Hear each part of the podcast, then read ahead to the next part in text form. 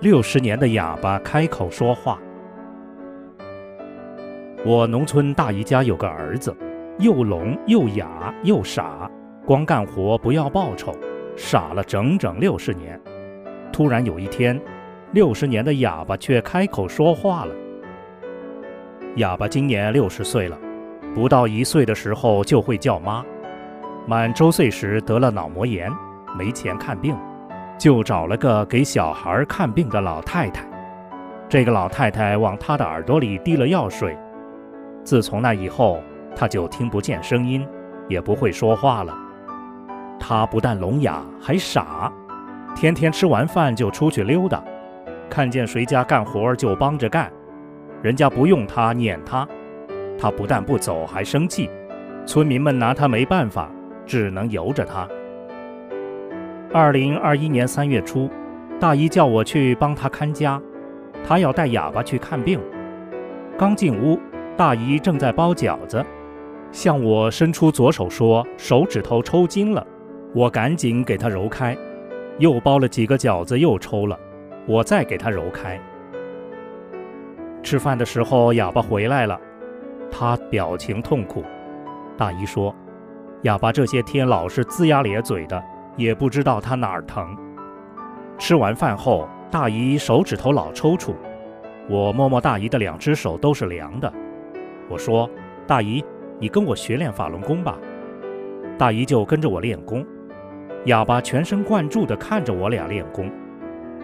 我原本以为哑巴傻，不可能练功。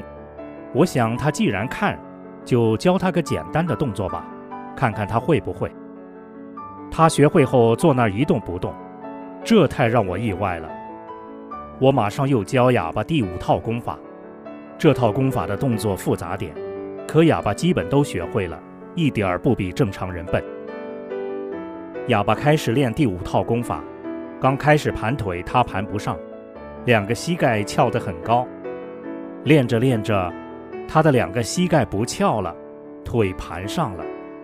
于是我又教他练第二套功法，他一口气就跟我练了一个多小时，动作基本都对。我彻底被震惊了，问大姨。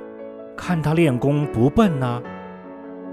大姨让我给哑巴听法轮功师傅的讲法录音，我拿 MP3 上的耳机放在他的耳朵上，音量调到最大。哑巴听到大法师傅讲法的一瞬间，脸色一下子严肃起来，表情很庄严。他站起来，手指着天，指了好几下。我说：“对，这是天法。”不一会儿，他又站起来，用手比划着飞翔的动作。我不明白他的意思，他反复比划着。这时已经半夜了，我就让他上炕睡觉。